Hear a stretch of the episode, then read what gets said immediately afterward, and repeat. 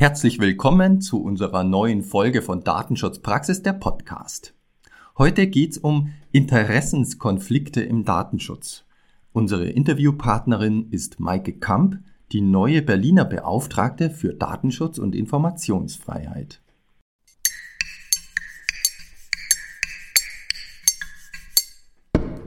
Werbung Sie wissen gerne Bescheid über den Datenschutz, legen aber Wert auf echte Handlungsempfehlungen für die praktische Umsetzung? Unser Tipp für 2023. Gönnen Sie sich und Ihrem Team ein Datenschutzpraxis-Abo. So profitieren Sie das ganze Jahr von hilfreichen Erläuterungen und Arbeitshilfen unserer erfahrenen Fachexpertinnen. Unsere Chefredakteurin stellt sicher, dass in wirklich jedem Beitrag ganz konkrete Praxistipps enthalten sind. Interessiert? Fordern Sie jetzt ein Probeheft an unter https u.wk.de 1222.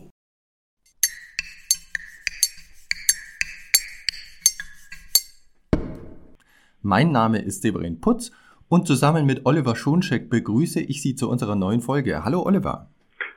Hallo Severin und hallo liebe Zuhörerinnen, lieber Zuhörer. Ja, heute möchten wir uns mit Maike Kamp über Interessenskonflikte im Datenschutz unterhalten. Und dazu begrüße ich Sie sehr herzlich. Herzlich willkommen, Frau Kamp. Und herzlichen Glückwunsch zu Ihrem neuen Amt.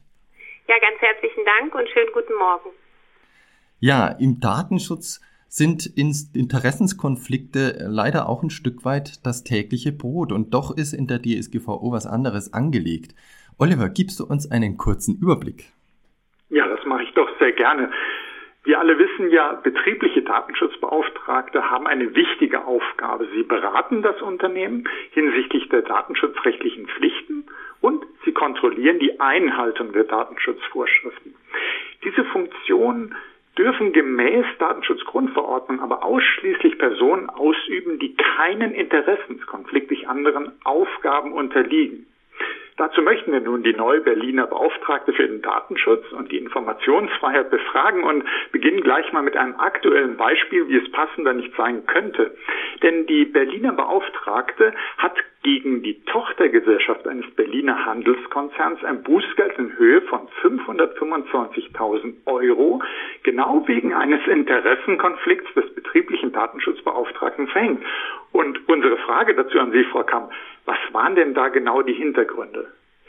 Ja, also dieser Fall stellte sich so dar, dass, ähm, wie Sie schon sagten, der Datenschutzbeauftragte für eine Tochtergesellschaft eines Berliner ähm, E-Commerce-Konzerns bestellt war und gleichzeitig war er aber auch Geschäftsführer für zwei Dienstleistungsgesellschaften in diesem Konzern.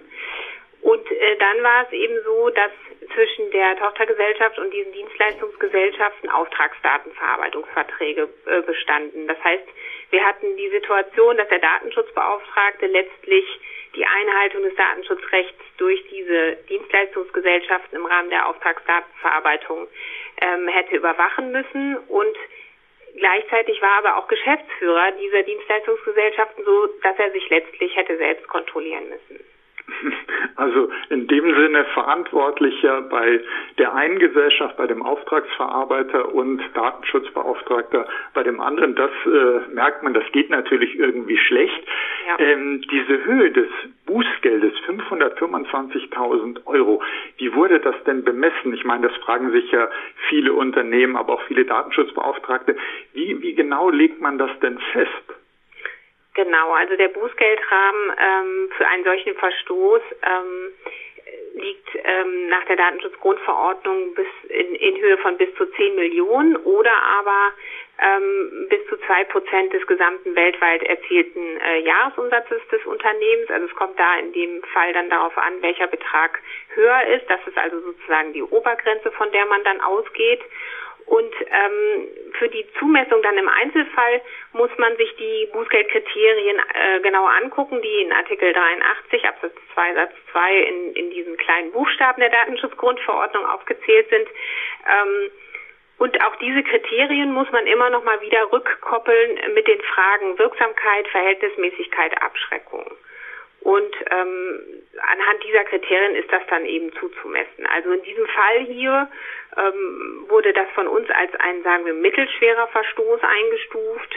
Und hier kam jetzt insbesondere auch zum Tragen, dass natürlich die Rolle des betrieblichen Datenschutzbeauftragten ein Dreh- und Angelpunkt für die Überwachung und Beratung bei der Einhaltung von, des Datenschutzrechts ist. Wir hatten es hier mit einem E-Commerce ähm, Unternehmen zu tun. Das heißt, Sie können sich vorstellen, das ist natürlich auch ein datenintensives Unternehmen, sage ich mal. Ähm, hier werden Bestellungen abgewickelt, hier wird Marketing gemacht. Ähm, vor diesem Hintergrund fallen auch, weil es auch eine ganze Menge Kundinnen äh, gab und äh, auch eine Reihe von Beschäftigten, also insgesamt circa 450 Beschäftigte, ähm, aber insbesondere auch im Kundendatenbereich fallen dann natürlich eine ganze Menge Daten an. Ähm, das hat, wirkt sich natürlich auch bei der Bußgeldzumessung aus. Ähm, dann ist es so gewesen, dass die Datenschutzbehörde ähm, auch im Vorfeld das Unternehmen schon verwarnt hatte und äh, den Verantwortlichen schon verwarnt hatte und gesagt hatte, hier bei euch besteht ein Interessenskonflikt ähm, bezüglich der Bestellung des Datenschutzbeauftragten. Aber das hatte dann nicht dazu geführt, dass dieser Datenschutzbeauftragte kurzfristig abberufen worden ist, sondern der ist dann noch eine ganze Weile Datenschutzbeauftragter geblieben und auch das hat sich, sage ich jetzt mal, bußgeldschärfend ausgewirkt. Andersherum, in dem Moment, wo sie dann gehandelt haben und auch im Rahmen des Bußgeldverfahrens war die Zusammenarbeit eben äh, doch eher intensiv und gut. Und vor dem Hintergrund, das ist wiederum bußgeldmindernd auch berücksichtigt worden. Wenn man sich jetzt diese einzelnen Kriterien in dem Artikel äh, 83 äh, anschaut, dann kann man eben sehen, dass sich diese Punkte dort irgendwo überall wiederfinden. Mhm. Also man kann auf jeden Fall auch äh, aus den Faktoren, die Sie genannt haben, schließen, das Thema Interessenskonflikt, dem wir uns ja heute widmen, das ist schon äh, wirklich bedeutsam und Sie haben ja auch gesagt, die Rolle des Datenschutzbeauftragten, der Datenschutzbeauftragten ist eben so wichtig, dass man da genau aufpassen muss, dass die Bestellung nicht dem zuwiderläuft, also dass man beispielsweise sich selbst kontrollieren müsste. Wenn wir mal generell uns die Situation anschauen, wir haben einerseits natürlich den Datenschutzbeauftragten, die Datenschutzbeauftragte, die eben nicht widersprechende Aufgaben wahrnehmen darf. Kann man generell sagen, wie entsteht denn im Datenschutz ein Interessenskonflikt? Einerseits denke ich mir, es gibt das Interesse, man möchte möglichst viel Mehrwerte äh, aus den Daten ziehen. Andererseits muss die Privatsphäre geschützt werden. Ist das überhaupt so ein Spannungsfeld des äh, Thema Datenschutz? Genau, also die Datenschutzgrundverordnung ermöglicht natürlich, dass quasi der Datenschutzbeauftragte neben seiner Tätigkeit als Datenschutzbeauftragter oder die Datenschutzbeauftragte neben ihrer Tätigkeit auch noch andere Aufgaben wahrnehmen kann. Ähm, wenn man jetzt einen, eine, äh, nee, einen Datenschutzbeauftragten bestellt, der 100 Prozent äh, seiner Arbeitszeit mit den Aufgaben äh, Datenschutz macht, dann äh, stellt sich in den meisten Fällen die Frage des Interessenskonflikts nicht, sondern diese stellt sich natürlich insbesondere dann, wenn eben noch weitere Aufgaben im Unternehmen als, ich sage jetzt mal, ganz normale Mitarbeiterin oder ganz normaler Mitarbeiter übernommen werden. Und ähm, diese anderen Aufgaben eben die unabhängige Beratungs- und Überwachungsfunktion des Datenschutzbeauftragten, der Datenschutzbeauftragten gefährden würde. Da können dann eben einerseits diese äh, doch auf der Hand liegenden Fälle, wie wir jetzt in diesem Einzelfall die Situation auch hatten, äh, gegeben sein, wo eben ähm, die, der, der die Datenschutzbeauftragte in ihrer anderen per äh, Position tatsächlich ganz konkret über Zwecke und Mittel der Verarbeitung personenbezogener Daten entscheidet, weil dann ist es natürlich klar, wenn äh, diese Person hauptverantwortlich für diese Entscheidung im Unternehmen ist, äh, dass sie dann sich gleichzeitig nicht kontrollieren bzw. überwachen kann in Fragen des Datenschutzes, weil dann hat man eben diese Situation der Selbstkontrolle. Aber es können eben auch andere Situationen vorliegen, wo eben diese Aufgaben und Pflichten widerstreitende dienstliche, wirtschaftliche, familiäre oder andere äh, Interessen sind, die dann eben diese unabhängige Aufgabenwahrnehmung in Frage stellen. Ähm, das sind so die Hauptfälle in denen Interessenkonflikte äh, stattfinden kann. Und da muss man eben tatsächlich auch immer ganz genau schauen. Und vielleicht letztendlich ist es ja so, wir haben ja im Unternehmen auch andere Compliance Officer oder andere ähm, Personen, die quasi Überwachungskontrollfunktionen übernehmen und darauf achten, dass das Unternehmen compliant arbeitet. Aber vielleicht liegt in diesen anderen Aufgaben noch ein kleiner Unterschied zum Datenschutz, weil letztendlich der Daten oder der die Datenschutzbeauftragte tatsächlich auch sozusagen die Ziele der Datenschutzgrundverordnung im Unternehmen durchsetzen soll. Das hört sich jetzt sehr hochtrabend an, aber was dahinter steckt, ist im Grunde genommen, dass ein Stück weit hoheitliche Befugnisse auf den Datenschutzbeauftragten in den Unternehmen übertragen wird, dass er sich eben nicht ausschließlich an den Unternehmenszielen orientieren darf. Natürlich ist auch Unternehmensziel compliant zu arbeiten, aber der Datenschutzbeauftragte muss sich eben tatsächlich daran orientieren, dass ähm, der Datenschutzgrundverordnung oder deren Vorgaben größtmögliche Wirksamkeit auch im Unternehmen ähm, äh, äh, daraufhin gewirkt wird, dass die sozusagen dort auch äh, durchgesetzt wird. Und ähm, insofern bestehen dann möglicherweise auch da zu anderen Compliance-Aufgaben vielleicht sogar noch eben ein kleiner Unterschied. Hm, da haben Sie uns jetzt äh, viele wichtige Hinweise gegeben und sehr spannend finde ich eben auch Ihren Hinweis, äh, dass Sie sagen, es werden ja, ja, man kann sagen, hoheitliche Aufgaben über die Datenschutzgrundverordnung übertragen. Und dann gibt es natürlich diesen Zielkonflikt, das Unternehmen, das sich erstmal äh, sagt, ja gut, das wollen wir erreichen nach unseren Umsatzplänen. Und dann gibt es aber eben äh, die Vorgaben, dass darunter natürlich der Datenschutz der Mitarbeitenden, der Kundinnen und Kunden, der Lieferantinnen und Lieferanten nicht leiden darf. Aber vielleicht, Sie haben auch schon einige Bereiche so äh, kurz genannt, aber damit wir das nochmal so ganz klar haben, wo müsste man denn vermuten, dass sich Aufgaben im Datenschutz, wie sie eine einen Datenschutzbeauftragte, eine Datenschutzbeauftragte hat, äh, ja beißen würde mit anderen Aufgaben? Also welche Unternehmensbereiche sind denn da eher nicht geeignet? Sowas wie Personal zum Beispiel? Genau, Personal, aber insbesondere eben Leitungsfunktionen im Personalbereich, Leitungsfunktionen im IT-Bereich, Leitung Marketing, Vertrieb, ähm, Leitung Rechtsabteilung, Geschäftsführung ist klar. Ne, also sagen wir, nehmen wir jetzt mal das Beispiel Rechtsabteilung, da kann es natürlich durchaus Menschen in der Rechtsabteilung geben, die sehr gut geeignet sind, den, den die Datenschutzbeauftragten zu machen im Unternehmen aber das dürfen eben keine Personen sein, die jetzt die Rechtsabteilung auch tatsächlich leiten, beziehungsweise die jetzt primär das Unternehmen ähm, in Sachen Datenschutz-Compliance beraten. Ne? Das, das würde sich dann wieder widersprechen, aber aus anderen Bereichen einer Rechtsabteilung wären das sicherlich geeignete Menschen. Aber wie ich schon sagte, also immer dort, wo eben tatsächlich über die Mittel und Zwecke der Verarbeitung personenbezogener Daten bestimmt wird, ähm, wo möglicherweise Programme entwickelt werden, mit denen ganz besonders personenbezogene Daten verarbeitet werden sollen, ähm, wo Verträge beschlossen werden sollen, wo Leitlinien entwickelt werden, wie Auftragsdatenverarbeiter zu kontrollieren sind oder sowas. Ähm, das sind dann wiederum Bereiche, die sind zu nah an der eigentlichen, also an diesem operativen Compliance-Datenschutzgeschäft, als dass sie es ermöglichen würden, dann interessenskonfliktfrei auch die Überwachung und Beratung in diesen Bereichen zu übernehmen.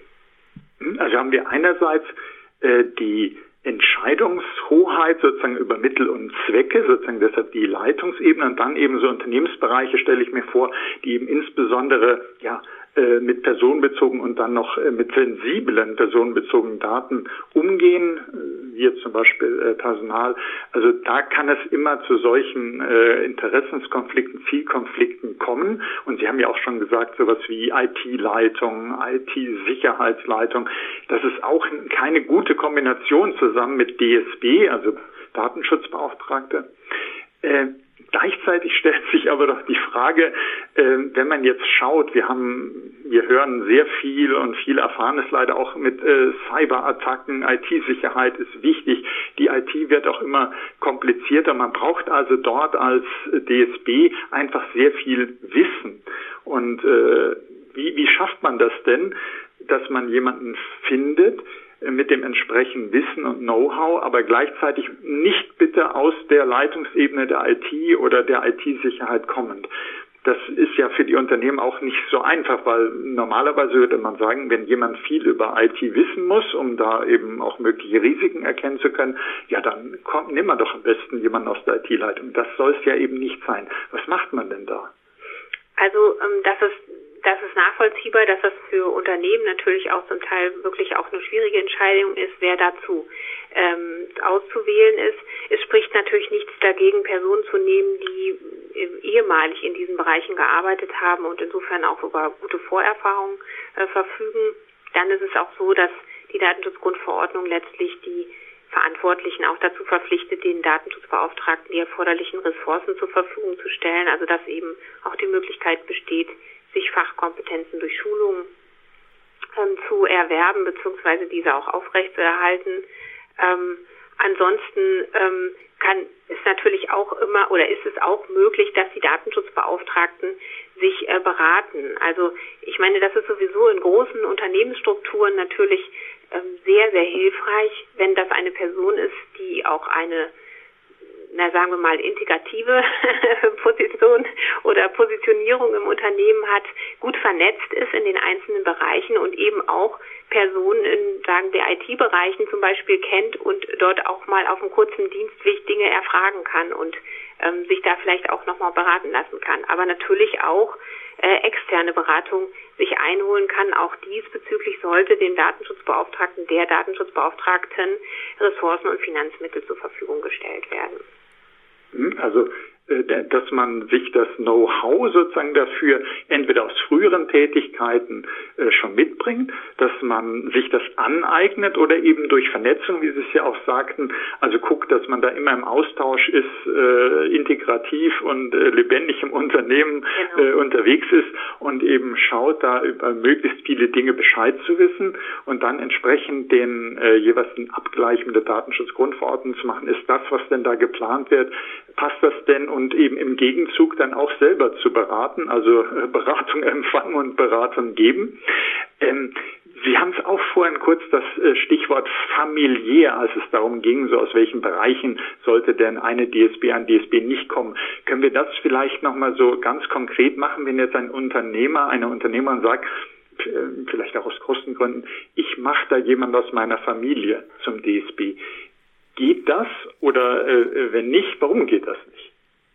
Also das ist in der Regel sehr schwierig. Ne? Also wenn man sich jetzt tatsächlich vorstellt, die Ehepartnerin ist äh, Geschäftsführerin des Unternehmens und der Ehepartner wird zum Datenschutzbeauftragten bestellt und dann ähm, wird zu Hause am Küchentisch darüber gerungen, äh, was jetzt datenschutzkonform ist. Das ist sehr schwer vorstellbar, dass das äh, gut funktionieren kann.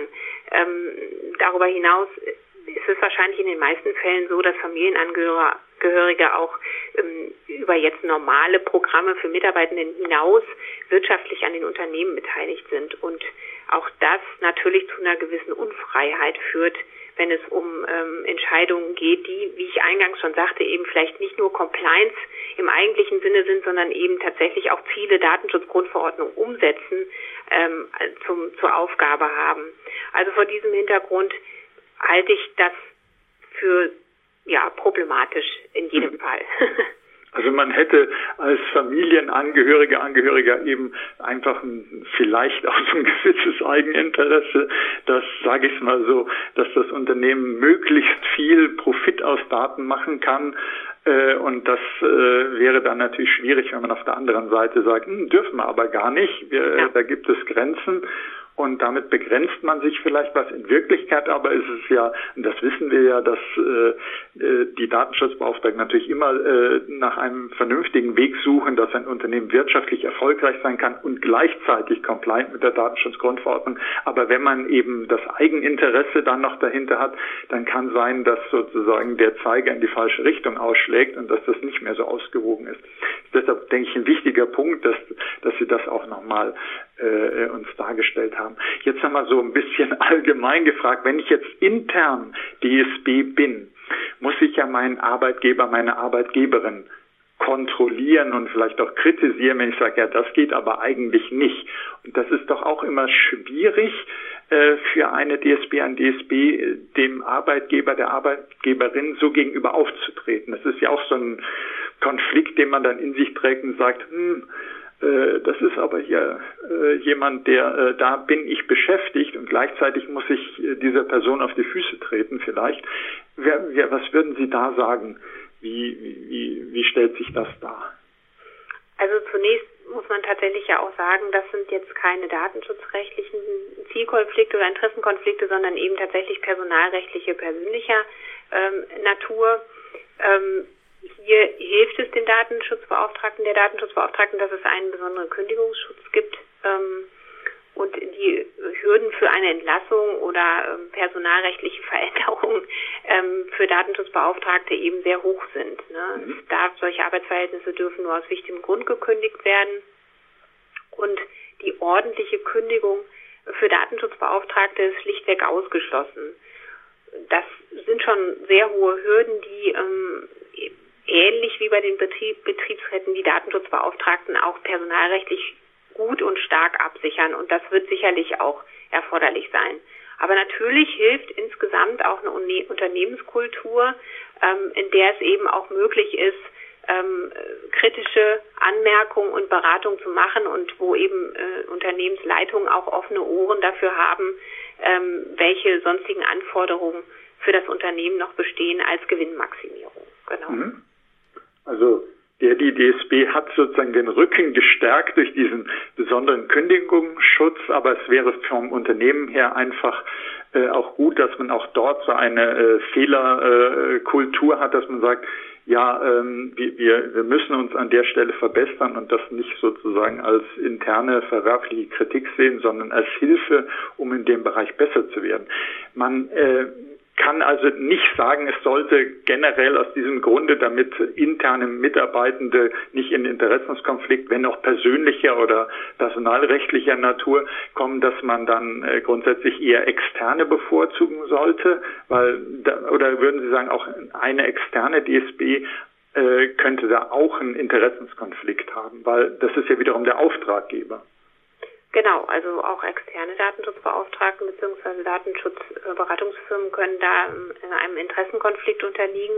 In der Regel bestehen da Dienstleistungsverträge, gegebenenfalls eben auch Dienstleistungsverträge, die noch andere Aufgaben ähm, auf dieses externe Unternehmen ähm, übertragen, beziehungsweise auch noch andere Beratungen von dort äh, empfangen werden. Und auch in diesen Bereichen kann es dann natürlich wiederum zu Konflikten kommen. Also zum Beispiel, wenn wir jetzt uns angucken, Rechtsanwältinnen, ähm, wenn die für datenschutzrechtliche Belange des Unternehmens mandatiert sind und zugleich als Datenschutzbeauftragte berufen werden, kann es da eben auch definitiv knirschen und eine Form von Selbstkontrolle bestehen, beziehungsweise dann einfach auch ähm, einfach ein, ein Zielkonflikt bestehen. Ähm, auch bei anderen Dienstleistungsverträgen ist das natürlich möglich, äh, sodass da gewisse Abhängigkeitsverhältnisse bestehen. Genau, also äh, insbesondere ist es natürlich schwierig, wenn ähm, die Firmen irgendwie wirtschaftlich mit Geschäftsanteilen oder Aktien an dem Unternehmen auch beteiligt sind. Mhm. Jetzt von meiner Seite, bevor ich an meinen Kollegen Severin Putz gebe, noch die Frage, wir haben jetzt, ist ja auch unser eigentliches Thema hier, äh, viel über Interessenkonflikte gesprochen, was ich sehr wichtig und äh, gut finde. Vielleicht noch von Ihrer Seite ein paar Punkte, an was sollte man denn noch denken, wenn man im Unternehmen oder auch extern nach einer einem DSB sucht? Also einerseits gucken, äh, Interessenkonflikte vermeiden, worauf sollte man noch achten? Genau, also ich meine, das, das Vorrangigste ist natürlich die nötige Qualifikation, dass die Personen über eine solche verfügen. Da hatten wir vorhin schon gesprochen, dass sowas natürlich auch erlernbar ist und ähm, durch Fortbildung und Schulungen ähm, anerlernt werden kann ähm, dann ist es wichtig, das hatte ich vorhin auch schon kurz angesprochen, dass es jetzt keine Person ist, die im Unternehmen isoliert ist, mhm. sondern das sollte schon eine Person sein, die eben tatsächlich mit vielen in Kontakt ist und ähm, auch äh, sehr kommunikativ äh, insgesamt äh, auftritt und das Unternehmen und die Organisation insgesamt ganz gut kennt. Also wenn solche Personen äh, vorhanden sind, dann ist es immer sicherlich gut, auch wenn die Wahl auf diese Person fällt, die auch vernetzt sind in den einzelnen Bereichen der Organisation. Genau. Ähm, es besteht natürlich bei, bei Qualifikationsproblemen auch immer die Möglichkeit, die, die Person auch noch nachzuschulen. Ähm, ansonsten ist es sinnvoll, insbesondere bei international äh, agierenden Unternehmen und ähm, Konzernen, dass die Mitarbeitenden eben wirklich einen guten Zugang zu diesen Datenschutzbeauftragten auch haben, also die Möglichkeit haben, die zu kontaktieren, auch die Möglichkeit haben, vielleicht auch in der eigenen Sprache komplexe Sachverhalte dort vorzubringen. Das wären auf jeden Fall auch Punkte, auf die man insgesamt achten müssen. Ähm, und es muss auch immer berücksichtigt werden. Das hatte ich vorhin schon gesagt. Es ist natürlich toll, wenn es einen Datenschutzbeauftragten im Unternehmen gibt, der 100 Prozent Datenschutzbeauftragter ist und keine weiteren Aufgaben mehr zu erfüllen hat. Das wird aber in den seltensten, Fällen der Fall sein, außer bei wirklich sehr großen Konzernen und Unternehmensstrukturen. Das bedeutet aber, dass wenn weitere Aufgaben auch ähm, noch beim Datenschutzbeauftragten liegen, dass er trotzdem mit ausreichend Ressource und Zeit ähm, ausgestattet ist, um eben Datenschutzaufgaben auch tatsächlich erfüllen zu können. Also das wären jetzt mal so die wesentlichen Anforderungen, die wir sehen würden. Mhm, jetzt bedanke ich mich an der Stelle und gebe an meinen Kollegen Severin Putz. Ja, vielen Dank auch von meiner Seite. Und ähm, ich möchte jetzt noch mal kurz ein wenig in die Zukunft gucken. Ähm, wir haben Kontakt mit dem Berufsverband der Datenschutzbeauftragten und ähm, wissen von denen, dass sie ein bisschen auf die EU-Datengesetze, die neuen, die da kommen, Data Act und Co., äh, blicken und ähm, da für ihre Mitglieder auch ähm, ein Stück weit Anschluss suchen und überlegen, wie da sich vielleicht die Aufgabe des äh, Datenschutzbeauftragten weiterentwickeln kann. Stichwort Datenmanager. Und da ähm, wollen wir uns natürlich auch in diesem Zusammenhang kurz äh, mit Ihnen Gedanken machen, wie, wie sieht es da aus mit möglichen Interessens- und Zielkonflikten? Gibt es da von Ihrer Seite aus Ideen, Überlegungen? Vom Grundsatz her ist es natürlich so, dass ähm, ein Konflikt äh, naheliegen kann in dem Moment, wo wir auf der einen Seite die, das Ziel der Datenschutzgrundverordnung nach Datenminimierung, Anonymisierung, Pseudonymisierung womöglich haben und auf der anderen Seite eben natürlich die Idee haben, die Ressource Daten so weitgehend auszunutzen wie möglich. Das muss aber nicht in einem Konflikt äh, enden, weil ich hatte schon gesagt, es eben ähm, auch Mechanismen nach der Datenschutzgrundverordnung gibt, die, ähm, die da eingreifen können, eben im Bereich Pseudonymisierung, Anonymisierung. Und äh, wenn sich natürlich jemand mit diesen Dingen auch gut auskennt, ist das sicherlich auch eine wertvolle, ein, ein wertvoller Beitrag, der im Bereich ähm, der, der Ausnutzung Daten als Ressource ähm, ähm, bereitgestellt werden kann. Nichtsdestotrotz wäre wahrscheinlich die Idealsituation, dass eben die Position Datenschutz, äh, Datenmanagerin und Datenschutzbeauftragte ähm, sich gegenseitig äh, gut zusammenarbeiten oder befruchten, aber eben trotzdem zwei verschiedene Pole sind, ähm, um da eben auch die Unabhängigkeit zu wahren und eben den Gesichtspunkt Datenminimierung auch, dem Gesichtspunkt Datenminimierung auch ausreichend ähm, Gehör zu verschaffen in diesen Bereichen. Danke für die Einschätzung, das ist äh, hilfreich. Sie, Sie tendieren dazu, Idealvorstellung wäre, zwei Personen, zwei äh, unterschiedliche Positionen zu haben. Datenschutzbeauftragter auf der einen und Datenmanager nach dem neuen äh, EU-Datengesetz auf der anderen Seite. Das ist die ideale Lösung wahrscheinlich. Könnte ich mir auch vorstellen. Naja, und dann schauen wir mal, was die Zukunft so bringt, wie das dann tatsächlich in der Realität sich auswirken und, und ausleben wird. Frau Kamp, vielen Dank für Ihre Informationen, Ihre Antworten ihr, und das spannende Gespräch. Ganz herzlichen Dank auch von meiner Seite. Und auch dir, lieber Oliver, vielen lieben Dank für die Moderation und die Fragen, die du vorbereitet hast. Ja, sehr gerne. Ich fand es wieder sehr, sehr spannend. Und auch Ihnen, liebe Hörerinnen und Hörer, ein herzliches Dankeschön. Ähm, vielen Dank für Ihre Hörerschaft in diesem Jahr. Das ist jetzt die letzte Folge für 2022. Wir freuen uns schon auf neue spannende Folgen in 2023. Und wenn Sie da noch Anregungen und Ideen und Fragen und Wünsche haben, schreiben Sie uns gerne an dsp.wk.de.